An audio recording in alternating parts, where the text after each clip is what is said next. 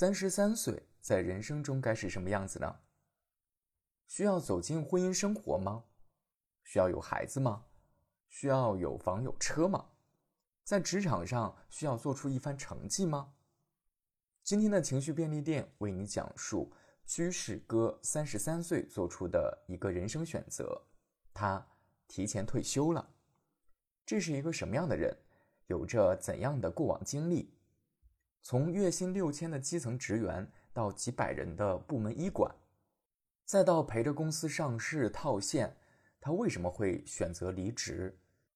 而退休生活经历了三年后，他现在的生活是什么样子呢？收纳、整理、尊重每一种情绪，情绪便利店为你二十四小时不打烊。在最开头的时候，就也想。请居士哥来简单的做一个自我介绍，能够跟陌生的朋友们打一个招呼，让大家知道你是谁。嗯，好的，大家可以就叫我山水居士或者居士哥。呃，这个名字的话呢，也是我在豆瓣上网友们给我起的。最开始叫山中居士，后来因为我从大理的苍山移到了三亚的海边，所以的话，很多的网友就说说你不应该再叫山中居士了，你应该叫。海边居士，或者至少是山水居士。那我说好吧，那我就改叫山水居士吧。我是八五年生人，北京出生。比较小的时候，我父母就把我一个人送到国外了。然后呢，等于和一个白人家庭一起长大。这个家庭的主人呢，就是我的监护人。呃，因为他们家是一个天主教家庭，所以的话呢，把我也放到了一个就是教会学校。来啊，上学，可能在国外的话，这个教会学校的学习质量是在这个本地来讲是非常好的，因为它更正统。而且我父母当时也可能希望我多学习西方文化。那教会学校的话，就有一门 Bible Study，就肯定是要学圣经的啊，甚至是它的考试范畴。所以的话呢，是在这样一个家庭成长起来的，在很长的一段时间里面的话，都是。呃，很难适应那种文化氛围，然后也是强迫的自己去接受吧。零七年毕业了以后，就回到了北京工作。嗯，在这个北京工作的这些年，一共前后换了三份工作。啊，第一份工作的话呢是服务业，做了三年，因为当时工资非常的低。嗯，我记得第一个月的月薪大概是一千八吧，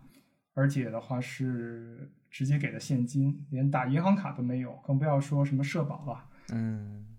就是因为当时这个自己的中文的书写，包括表达能力都非常的差，所以大家可能现在听我说话，我虽然已经回国了，呃，十三年了，但是可能听不出老北京人的那个方言或者那个土音来。嗯，然后呢，这个书写和表达能力不行，就导致。工资就非常低，而找不到特别合适的工作。这个还会有联系是吗？呃，当然了，如果你上班的话，全都跟别人说英语的话，那显然 是没有人搭理你的啊。因为我自我学的是金融。嗯，你几岁的时候出的国呀？呃，十二岁。那你是几岁的时候回国的呢？二十二岁。那边的大学只有三年，然后比我们的中国少一年，所以毕业的比较快一些。嗯。第一份工作的话呢，一直就在基层，然后慢慢的熟悉国情啊，在健身房认识一些朋友啊，然后慢慢了解这边的文化呀，然后知道哦自己可能现在已经有了一进步了。就是为什么一会儿可能要谈到我可能对中国的哲学呀、史书啊这种像《传习录》啊，嗯呃这些六祖坛经啊特别感兴趣，因为刚开始就是用这些。书籍来充实自己的语言表达能力和中国文化，啊，然后就看了大量的这方面的书，知道自己啊在中文这块书写各方面都已经没有问题了，就进入了我第二份工作，是一个做研发类的这么样的一个工作，但是的话也并不是很顺利，不是很得志，在这个工作当中，因为是一个比较小型的公司，嗯，呃，没有办法。当时为了解决自己的这个不得志的这个心理吧，就考证。当时就觉得这个考证是一个出路，然后就把什么 B、C 高级啊，就是剑桥商务英语高级、口译，嗯，然后等等，像雅思啊这些，就是在国内吧比较认可的这些商科的语言类的，就全都考了一遍。但是对于当时的这个职场的帮助提升依然不是很大。嗯，二十八岁的时候也只是一个这个经理的位置，然后在那一年的话呢，呃，发生了很多心理的历程的变化吧。最后我毅然决然的还是辞职了，大概有一个半年的一个调整期。那在这个半年里面的话，我可能也是过的一个隐士的这么样的一个生活。当然和现在最大的一个不同，当时是有一些回避社会，嗯，所以的话呢，在呃短短的这个半年以后呢，我发现自己已经非常渴望去回到职场了，非常渴望去工作了，就回到了北京，进入了我最后一份工作啊。当时是一个还没有上市的互联网的，在它的那个赛道里面的头部企业，就算是啊领头羊的这么样一个企业。考虑到这个公司的未来的发展，还有对标国外的同类型的这种呃公司上市的可能性，就选择去这家公司面试。但是当时在面试的过程当中呢，这个老板觉得可能我有一点怕我好高骛远，虽然看了我考了那么多证书，啊还是比较赏识的，但是怕我不踏实，所以就问我你愿不愿意从基层干，然后六千的月薪。税后扣完五险，一金也就四千多，这个对于我来讲，当时是一个比较大的挑战。但是最后考虑到这个前途吧，虽然已经那个岁数了，我也愿意从零开始进入一个完全陌生的一个行业。那这样的话，在这个公司里面的话，前前后后一共做了六年，从基层的职员到最后啊一个几百人的部门的医管，到最后陪着这个公司上市。然后套现，然后离职。居士哥的这三段经历说起来并不长，但加起来有十一年了。而且我要告诉你的是，只工作了这十一年后，居士哥就退休了。这个退休可真的是完全告别职场，纯粹去开始退休生活的退休。用居士哥的话来说，是归隐山林，过着简约但充实。没有工作和社会奴役这样的一种生活模式，你会不会很好奇，三十三岁就提前退休的生活是怎样的呢？你最开始的时候是在大理生活过一段时间，然后你现在是在三亚，对吧？对对对。你是哪年去的三亚？是这样，就是我在第二份工作离职的时候，就二十八岁的时候。去过就是稻城亚丁、大理、丽江，在那边居住了半年。然后我三十三岁退休的时候的话呢，又回到了大理，然后在那边待了八个月。后来因为那边太冷了，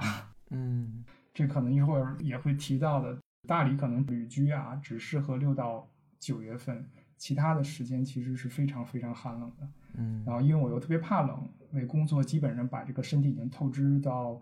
已经有很多的问题了，所以的话呢，就在前年来到了三亚，大概是这么一个时间点。哦，那就是到三亚应该有差不多现在有两年的时间。对。哎，我特别好奇，现现现在三亚的气候是怎样的呀？因为对于我来讲，就是我我从小就是是在北方长大的，然后我只知道就是在尤其是东北有一个潮流，就是组团去三亚过冬，然后就是对那边的冬天特别好奇。嗯，是这样，就是这边的话，确实咱们东北的朋友特别多，因为东北确实冷嘛，然后尤其是老年人。到了冬天，确实受不了东北那个温度。这边的话，现在啊，就是今天的温度是二十七度，哇哦，就是白天，对，是非常舒服的一个这个季节吧。嗯，但是呢，也得看运气。什么意思呢？比如说，你要前年的冬天，这边真的是非常的暖和，非常的热哦，就有一周有一点点凉。但是去年的冬天和今年的冬天，我觉得。还是挺冷的，就是晚上是要盖厚被子的。嗯，所以的话，就是说，如果你非常怕冷的话，真的这个三亚是一个非常好的一个退休的地方。因为，呃，我之前旅游过很多的城市，我对比了像荣成，就是离威海、山东那边啊非常近的荣成、北海，甚至青岛、烟台、厦门、昆明等等这几个城市，最大的一个问题，我发现就是配套的这个基础设施跟不上，一个是医疗，一个是购物、商场这些跟不上。嗯，然后的话呢，如果只是景好，就是景色好像在大理啊、我当时居住的那个地方的话，就是背靠着苍山嘛，然后前面就是洱海。哦，如果只只是景色好的话的话，没有配套设施，你每天买菜非常困难，然后冬天的话非常冷，然后医疗也跟不上，那这个地方确实不太适合长居。但是三亚的话的话，确实解决了这些问题。这边呢，基本上就是你在一线城市里面想要的东西，这边全都有。居士哥做出的这个选择被概括成一个英文 “fire”，F I R E，这是一种国外兴起的生活方式。最重要的两个要义就是经济独立、提前退休。我其实自己是之前完全没有听过这个概念的。嗯，就是我最开始提到这个词的时候，我还在想说，如果这个词跟工作相关，就我只知道就是被解雇 那个，我想说，嗯，对对，我说那这个词是什么意思？然后后来是自己又在网上看了一些资料，发现它其实是一个缩写。对所以我也想听听居士哥，就是你是怎么接触到这个理念的？什么时候？包括于你对这个理念自己是怎么来理解的？首先，我们可以先看一下这个 FIRE 的一个理念，它就是财务自由，然后提早退休的这么一个缩写。嗯那这个在国外的话，其实从九四年我记得就已经开始有这个概念了，在美国最开始，它主要是说在物质非常发达的这个现今社会里面，很多的年轻人，第一被物欲奴役的非常的痛苦。那对于对标到我们中国的年轻人的话，被花呗啊，被这个拼多多呀、淘宝啊这些购买的这些各种的轰炸式的这种促销或者提前透支我们未来的这种储蓄的方式去让我们消费，其实是很痛苦的。第二的话就是这个精神上的空虚啊，包括工作上对于很多年轻人造成的这个心理和生理上的这种伤害。那发起人的话提出这样一个概念，就是我们的话呢赚够二十五年的，就是你的生活费，比如说你一年的生活费啊，包含租金，包含可能每个月要交的社保，可能每年的话大概几万块钱，比如说我们粗算一下啊，大概七八万块钱，然后二十五年的话，那乘以这七八万，然后按照一定的利息的比例。光可能吃这些存款的利息就已经能维持你的基本生活了的这样的一种可以脱离职场过自己想过的自由生活的一种模式。这个就是整个其实 FIRE 的一个最基本的一个表述。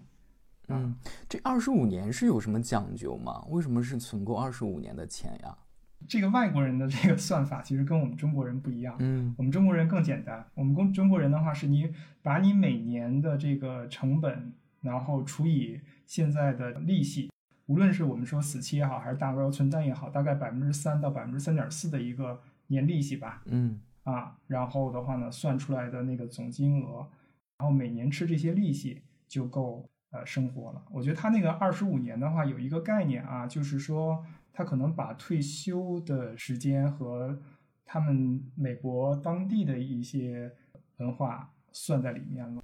了解，他可能也有一个他的时间节点，就比如像中国，有可能对对对，我们是六十岁左右，然后但是对于他们来讲，可能也有一个他们的点。有一段英文啊，就他们表述，我直接翻译过来就是说，六十七岁退休，我的平均寿命是在这个城市是七十八岁。哦，那我现在的话的话，要工作这么多年来换十一年的退休的时间，这样合算吗？我为什么不从今天就开始享受生活呢？哦，这么样一段英文，就是专门诠释这个 FIRE 的，就是说目标就是我用简约的生活，然后最大努力的去创造财富，攒够基本的储蓄，然后以每年的利息来供养我现在每天的这种生活，嗯就不再依靠这个社会和公司给我发任何的金钱了。我只要靠我的利息就够满足我自己的生活所需，然后去过我自己想过的生活。其实是这么样一个整体的一个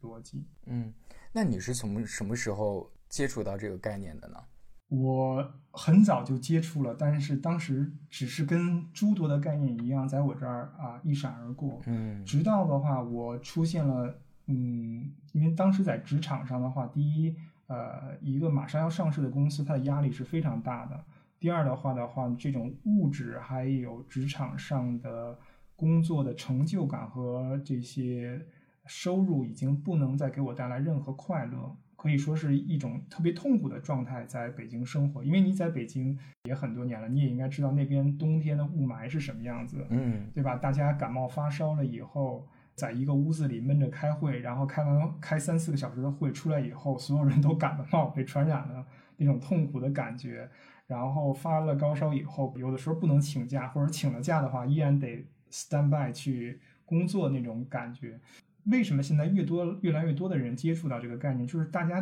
都在这个职场上或者现在社会里面感觉到了痛苦或者不舒服，所以的话呢，这个东西是一个应运而生的一个符合时代的。只不过我们中国的话，最近这几年物质才真正发达起来，才出现了这个经济内卷化，让我们更多的开始接触到这种知识。对于我自己来讲的话，当初的话呢，就是因为在职场上不快乐，嗯然后成就感和物质已经不能让我再感到欣喜了，最后才用这个概念让自己摆脱职场之外，开始简约生活，开始储蓄，最后加上啊、这个股票的这个兑现的激励，攒了这么一笔钱，满足了这个现在的生活的基本需求，才退休的。其实简约的这种生活的话呢，我觉得特别简单，就是第一，我们要看看我们自己的生活成本到底哪些是可以节节省的。原来我开车上班的话，那一个就是平均下来每个月车的成本不算它的贬值啊，这个车的成本就要将近四千块钱。嗯这边有油费，对吧？有停车费，有洗车费，有保险。停车费还分为公司这边的停车费和家里的停车费，然后要保养。其实这个均下来的话的话，至少每个月四千。那你要是变速器可能这个变档的那个坏了，那一个换一个就一万七八最少。所以的话，这个车的成本特别高。那现在的话，我每个月的话，十块钱包月的这个共享单车就可以解决。那从四千到十块，这个就是一个非常可怕的一个一个节省。我我我不得不用“可怕”这个词来描述这个节省的这个范围。那吃饭的话，其实也这样。我们可能原来觉得啊，那我点一个外卖或者去 Seven Eleven 点两个菜一个饭，几十块钱很便宜了。但真正我们要做的话，那我告诉你可以更便宜。比如说比较健康的这种生活模式啊，我一早饭两个鸡蛋，一碗燕麦。这个燕麦的话的话，就是比较好一点的，一点五公斤两袋的话，大概四十块钱。也就是说的话的话，每个月我最多就像我饭量比较大，因为我健身嘛，嗯一个月的话的话，这个燕麦只需要三十块钱。那和你一天的话，一顿饭几十块钱比的话，还是有很大的区别的。那在这个过程当中，并不是一种极端的简约生活，就是我们什么都要省，而是的话的话，以健康为主，以简约为主，节省我们的时间，节省这些不健康的食物、饮料对我们的伤害。那我觉得在这个过程当中，我们可以省下大量的钱，然后帮助我们早日摆脱这个职场和社会的奴役，然后去过想过的生活。哎，刚才说到那个吃饭，我在网上看到过你自己写的那个食谱，实在是太健康了，我不得不要说一下。你写，比如早上你是咖啡、黑芝麻、燕麦、香蕉、鸡蛋，嗯，然后上午是白茶加核桃，对。中午是山药、紫薯、小米粥炒时蔬，对。下午两个水果，然后晚上呢，呃是鳗鱼盖饭加一个鸡蛋，对，还要把时间做一个限定，就是晚上要五点前来吃饭。对，你之前就是一个养生的人吗？还是说这些养生的习惯其实是这几年才开始养成的？嗯，首先我之前的话的话，无论是生活模式，还是养生，还是消费模式，跟现在是一个极端的一个反向。嗯，原来是胡吃海塞，就是那种一天可能五六顿饭，然后晚上十二点去吃烤串儿，吃那个非常这个很多不健康的这种食品。然后从花费消费上来讲的话，现在是简约，可能出去的话都不不带手机的那种，没有任何花费的那种。那过去的话的话，真的是大手大脚的花钱。那个时候零七年的时候，中国还没有花呗呢，我们那个时候用什么？用什么光大信用卡？然后也没有现在的这么高的透支额度，我们那时候透支额度几千块钱，那像刚才我说的，第一个月工资一千八，那拿什么钱来去娱乐，去这个酒吧去买新衣服去社交呢？那就是通过信用卡。所以的话的话，原来的消费模式跟现在也是一个极端，然后作息的话也是极端，能熬夜绝对不早睡觉，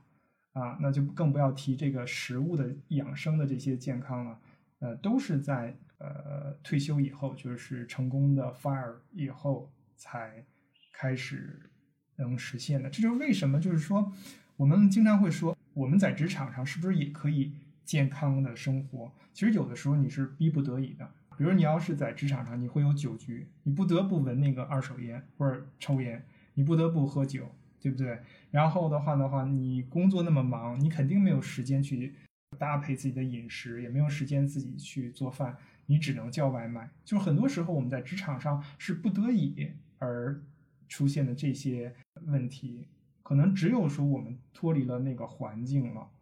我们才有可能去按照我们啊真正的实际的健康的模式去生活。嗯，哎，再说一下你早晚的作息时间吧。嗯，就是我觉得那个也很有意思。你每天 是几点钟起床，几点钟睡觉？啊，我是这样，就是早上的话七点半之前起床，嗯，然后的话呢，中午的话呢睡三十八分钟，就是闹钟，我从我睡的时间开始会上一个闹钟，上三十八分钟，呃，因为我发现睡时间长了以后，第一影响晚上的睡眠，第二的话，呃，会中午睡醒以后会特别难受，就是头会比较懵，所以三十八分钟刚眯一会儿，然后起来，精神又饱满，又不影响晚上睡觉。然后晚上的话是十一点三十八之前。你是很喜欢三十八这个数字吗？我是很喜欢八这个数字。哦，对。中午三十八分钟，晚上十一点三十八睡。对，其实更喜欢是八这个。对，我觉得好像可能在职场里面，尤其这个赚钱的人都很喜欢八这个数字。那你真的是一个很适合。健康退休的人哎，因为你看你自己作息也这么健康，然后你自己其实也没有所谓的世俗上的，呃那种坏的嗜好，因为我知道你是不抽烟不喝酒的，对吧？对对。然后甚至于你是吃甜品，对，不吃甜品不喝饮料是吗？对，不喝任何饮料。嗯，你是之前工作的时候也是这样的习惯吗？比如烟酒，我们先不说，就是甜品跟饮料这个，是你一直以来你从小就是这样的生活习惯吗？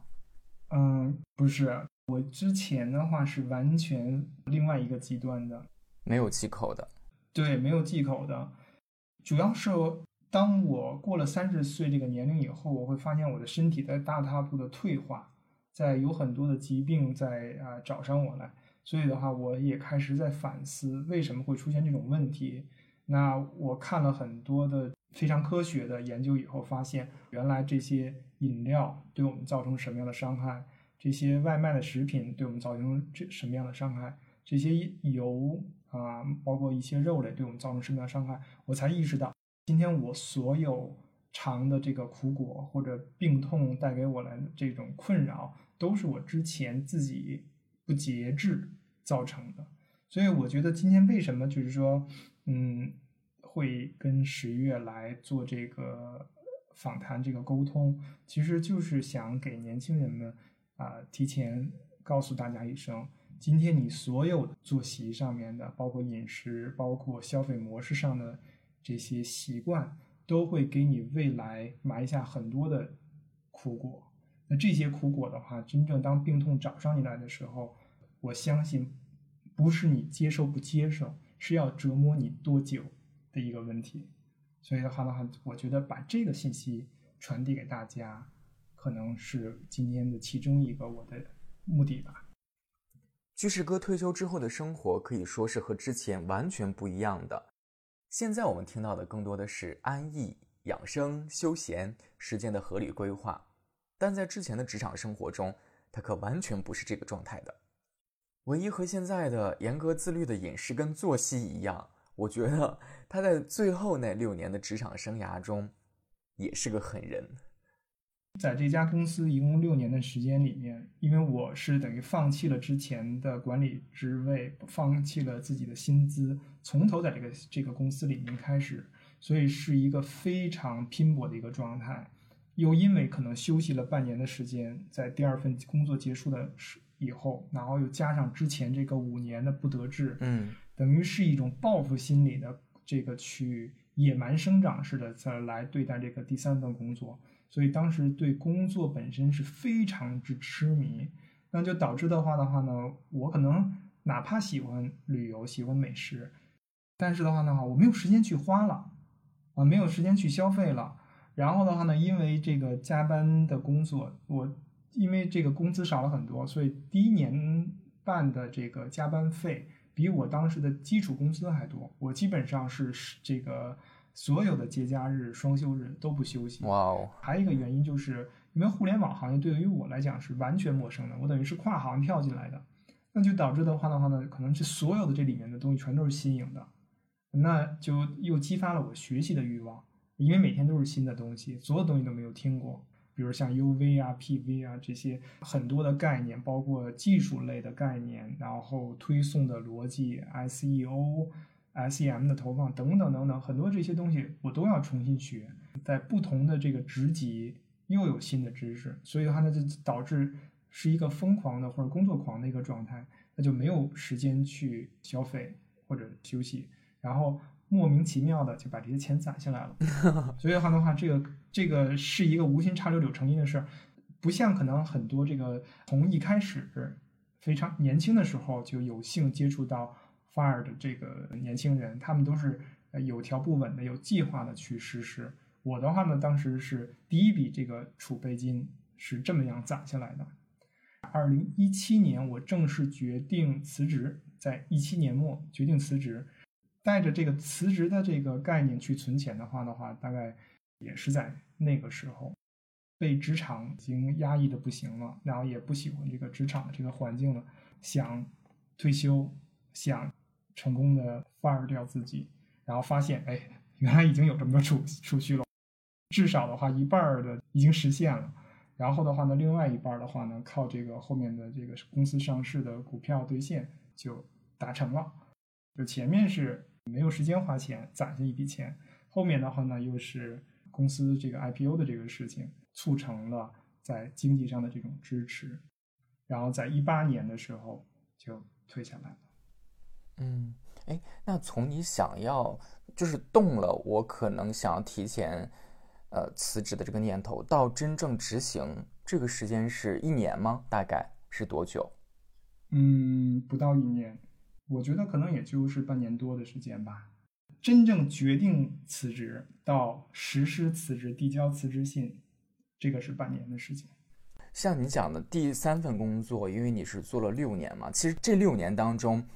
我觉得从工作角度来讲，其实也算是一个非常高密度的一个人生了。然后你就讲说，基本上没有节假日，基本上所有的时间都扑在工作上，成为了最早一批零零七或者是九九六的那样的一个互联网的一个呃工作人员。然后我我特别好奇的是，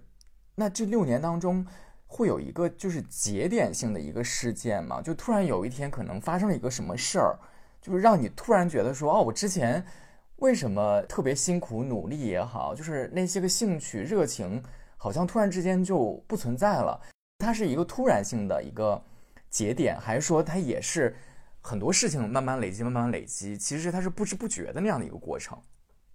对，我觉得就跟我们人类社会的历史一样，它是很多的偶然导致了一个必然的结果，而不是很多运筹出来的一个结果。因为刚开始的时候，面试的老板就已经算是非常赏识我，所以才让我从基层做起，给我的那么低的工资，就是看我这个人踏不踏实嘛。所以当我证实了这点以后，其实基本上是一年两升，然后工资、奖金、季度奖、年终奖。等等，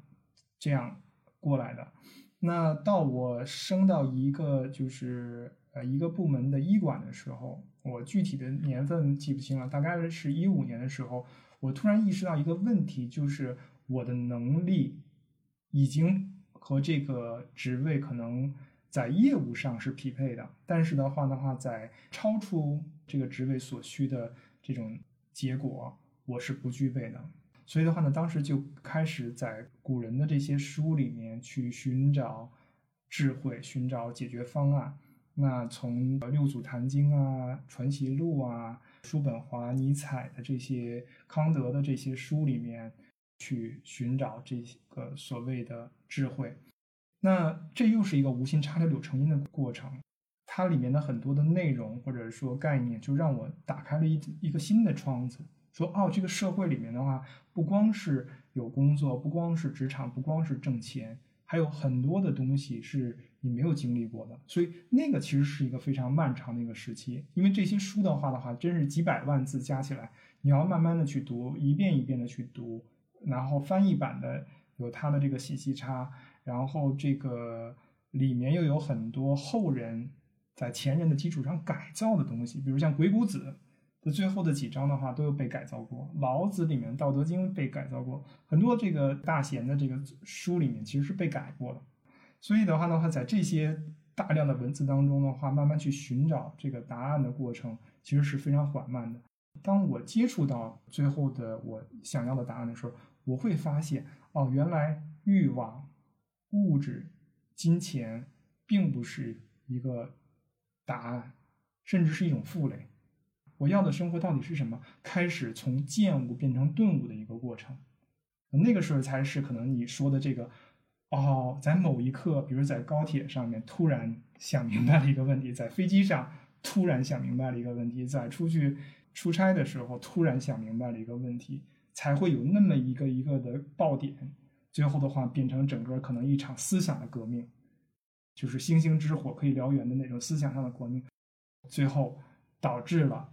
一七年底的这个决定，但是依然我还是一步一步的去走的，就是我并没有说呃心血来潮，因为毕竟已经不是几年前了，就是第二份工作辞职以后的那那个出去旅居的半年的那种呃年轻人的那种冲动了。那我是给了自己考验的，第一我要看，在就是就是我决定离职以后，我要先看我自己能不能过这种退休的自由的生活。因为我别回头用，因为这个为了过自由的生活而自由，或者只是职场疲倦期，就跟上次一样，第二份工作结束一样，是职场的疲倦期导致的。其实完全休几个月又回到又想回到职场，我担心会有这种问题出现，所以我第三份工作要决定辞职的时候，是一个非常小心的过程。我用了半年的时间去做几个检测。第一的话的话，我看我自己能不能简约的生活，我能不能不买。很多的这些我喜欢的衣服，因为我对衣服原来是一种收藏性的，只要我觉得这好看，哪怕我不穿我也会买，就是这样的一个状态。那我把这些我不穿的衣服或者根本就不穿的衣服，那我全打包扔掉了，真的是一包一包的去放那个，就是可以那叫什么呀？旧衣回收柜。啊，对对对，真是一包一包的往里扔。然后的话呢，另外一个就是我把我的爱车卖了。甚至把那个北京的，因为那个时候已经摇号了嘛，而且特别难摇，把北京的这个牌照给注销了，也不要了。然后的话呢，还有这个一系列的这些自己对自己的考验吧。最后我发现，确实我是真的非常想明白，而且的话验证了，那我在一八年就彻底走下来了。所以这半年其实是你自己在生活上，就像在做一个实验一样，也慢慢的在说，我能不能过成一个相对你说是节约也好，是你觉得最有效率也好那样的一个生活状态。这半年你发现哦，我是可以嗯，这样来生活的，所以在做这个决定的时候就会更干脆一些了。对，而且的话，我在这个这种生活下的话，我是喜悦的、平静的、充实的，那就说明这个确实是我应该啊 move on 了，对我应该进入我下一个生命阶段了。之前的这个职场阶段已经跟我结束了，因为我们中国和外国所有的这个国家的教育里面，我觉得缺失了三大块儿。第一块儿的话，就是缺失了应该如何生活和如何享受生活的这方面的教育。我们从来不会教这些东西，国外的话其实也很少教，也几乎没有。第二块缺失了如何面对死亡，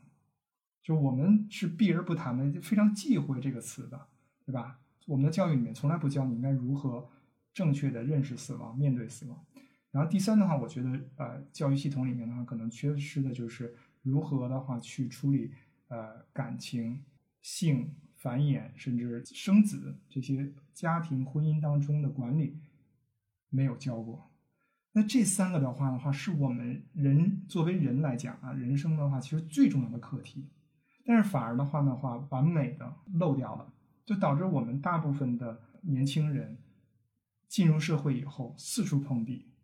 无论是在感情上、在婚姻上、在工作上，甚至在学习上，四处碰壁。然后到了退休老的不行了，发现自己好像是被遗弃了，出现了很多孤寂啊、无聊啊，觉得被社会抛弃了，甚至有这种现在我们看到的很多的孤独死的这些老人的问题。社会没有给我们这些年轻人的话，在我们需要这方面的指导的时候，给予足够多的指导。那我在这个过程当中就会发现，哦，原来是缺失了这些东西的。那怎么办呢？自己补课，自己去学，自己去研究，甚至自己去悟。然后我会发现，哦，我应该在我年富力强的时候，在自己还强大的时候，去选择生活和享受生活。这样的话的话，我才能够对得起自己这短短几十年的人生。搞定了半年多简约生活的尝试后，居士哥决定要正式离职了。和我们普通意义上接触的离职不同，这次离职后就可以直接过上退休在家的日子了。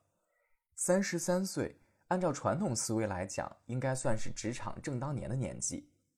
这个时候选择告别职场，对于很多人来说，可能都是不可思议的。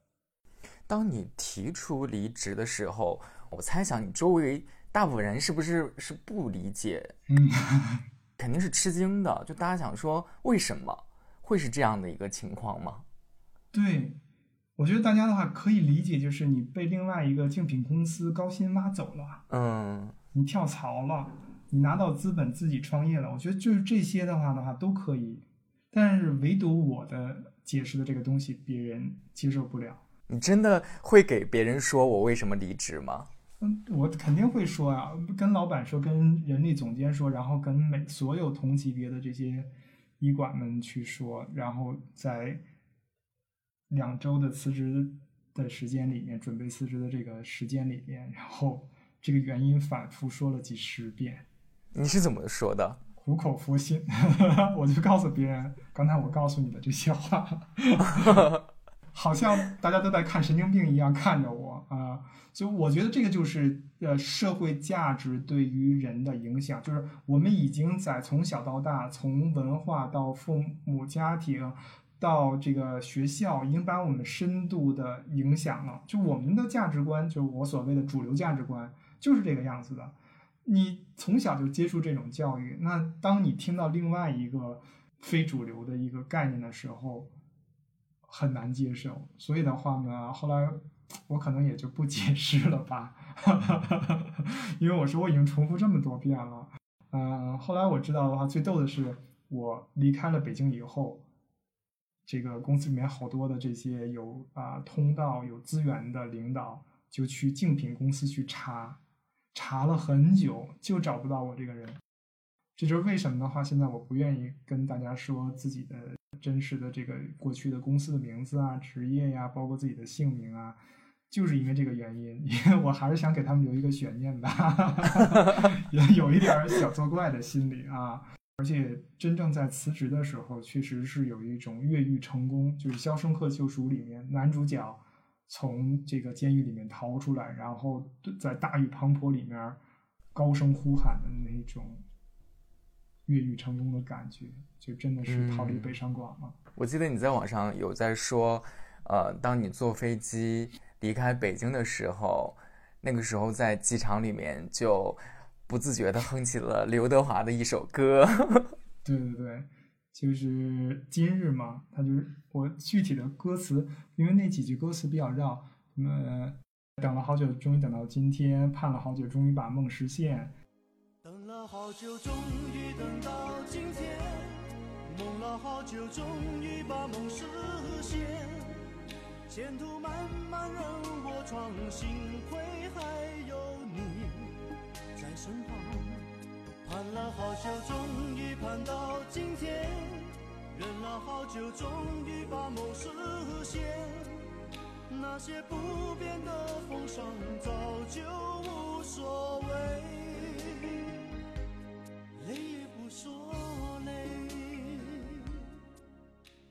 因为我是第二天早上六七点的飞机，然后我特意提前一天。就是晚上去的机场，因为我觉得那一晚上是属于一个自由人的，属于一个胜利者的，属属于一个 跳出五行外不在轮回中的，就是孙悟空最后西西天取经完了以后回到花果山的那种那个那个那个阶段吧，我觉得是那样的一种感觉，所以我想把那一夜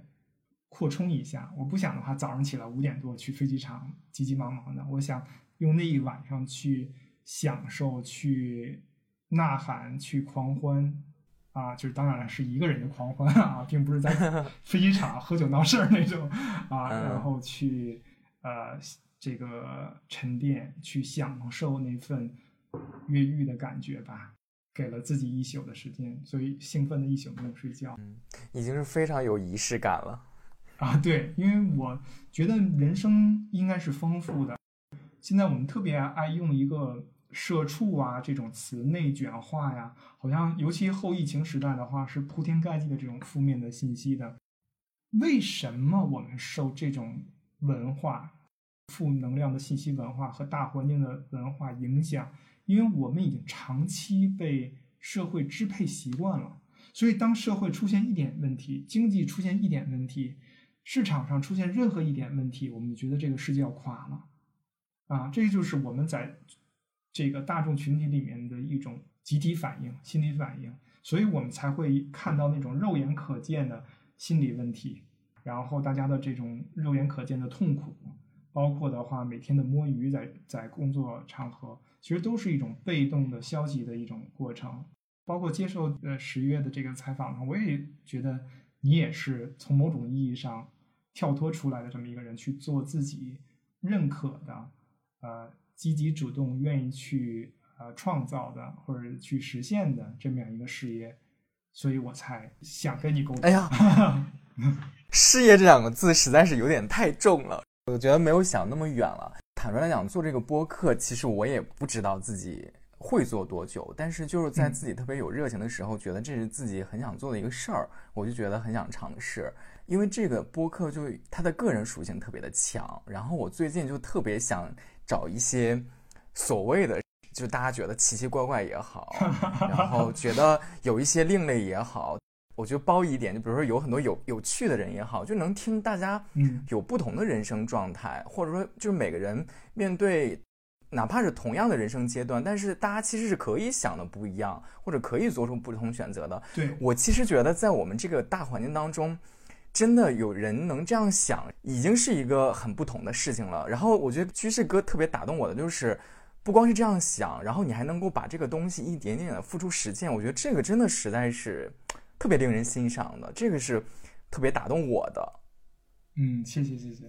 我觉得就是包括现在我能坐在这儿，咱们这么着沟通，也是实践了几年啊，毕竟退休三年了嘛。嗯。我才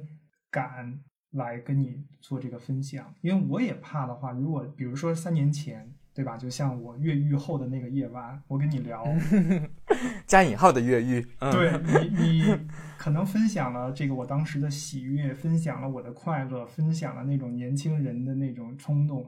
但是的话的话，我不希望最后他是童话故事的那种王子和公主最后过上了幸福的生活。其实的话，后面大家都知道家庭生活是什么样子的，对吧？打的天翻地覆的。我更希望的是，我退休了，真正有了三年的经历，有了三年的积累和实践，然后我坐在这里，然后跟你聊，告诉你为什么，为什么，为什么。然后这样的话的话，我我讲出来东西才负责。年轻人如果有这种意愿的，他们再去模仿的时候，他们才有借鉴。因为必须有一个人要先把一条路踩出来，大家才能去走。那这踩这个路的人的话，他一定是的这个成长的经历肯定会有不同的，对吧？像我的话，就是因为没有父母在身边，肯定在成长的过程当中受到了很多的。有很多无助的时候，然后的话呢，思想当中的话有很多离经叛道的时候，那可能这些思考的习惯导致了我最后在职场当中最后走了一条不同的道路，没有被我们的社会的主流的价值观所影响。那现在我把这条路走出来了，我再回头去分享，我觉得这样的话更负责任一些。你看，居士哥挺靠谱的吧？之所以他现在愿意站出来做一些表达，也是基于。自己已经进行了三年提前退休的生活，就像在最开始聊天的时候，我才知道他把自己的两个手机全部打开进行录制，以防有一个会有问题。他说这些都是之前职场培养的习惯。如果你已经听到了这里，对居士哥的故事还有什么好奇的话，欢迎在评论区留言告诉我。出于片场的考量，这期内容将会分成上下两集，在下集中。居士哥会分享他在大厂六年不断升职加薪的思考和总结，还会讲讲他现在的退休生活是什么样的。我们下期再见。